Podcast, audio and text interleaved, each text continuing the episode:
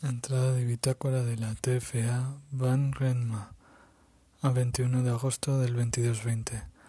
Oficial de nave Hans Elizondo. Seguimos con el buen ritmo que hemos tomado. He corregido medio grado la nave ya que con la propulsión se estaba desviando un poco del destino.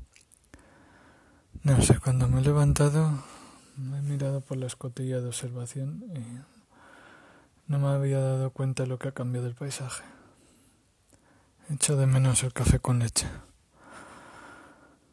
Ahora es como mucho más oscuro, más tirando a negro, a vacío. Aunque las estrellas siguen estando por ahí. Hoy la y Guay apenas han hablado en todo el día. Imagino que tienen mucho en qué pensar. Fin de entrada.